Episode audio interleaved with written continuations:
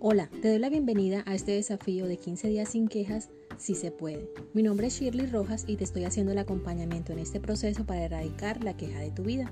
Ayer construiste una frase que te pueda ayudar a salir de la queja. Espero la verdad que sea poderosa y que la uses para lograr tu objetivo.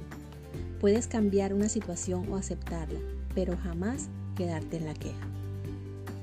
Hoy en el día 10 vamos a ponerle intención a la acción. Analiza una situación que te produce la queja y trabaja en aceptarla sin resignación.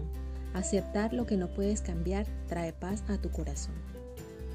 La acción siempre es importante para integrar los aprendizajes y hacerlo con una intención aporta valor para motivarnos a seguir logrando lo que deseamos. Ya con lo que has venido trabajando hasta este punto, confío que tu bienestar esté mejorando y que la queja esté disminuyendo de tu vida.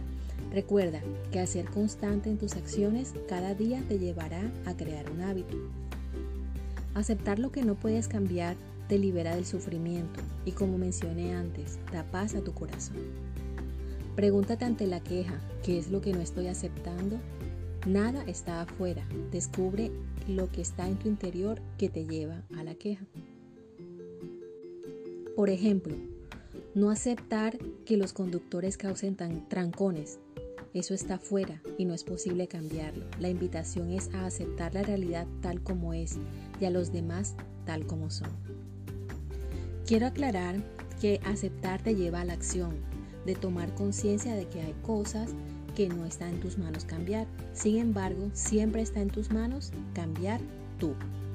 A diferencia de la resignación, que en mi concepto es un término pasivo, que puede vincularse a la frustración y no implica trabajo interior ni toma de conciencia. Hoy trabaja en la aceptación de manera activa, teniendo siempre en cuenta el trabajo interior que estás realizando. Recuerda, sígueme en Instagram como arroba Shirley Rojas Borja. Ahí comparto contenido de valor que aporta a tu bienestar. Nos vemos la próxima.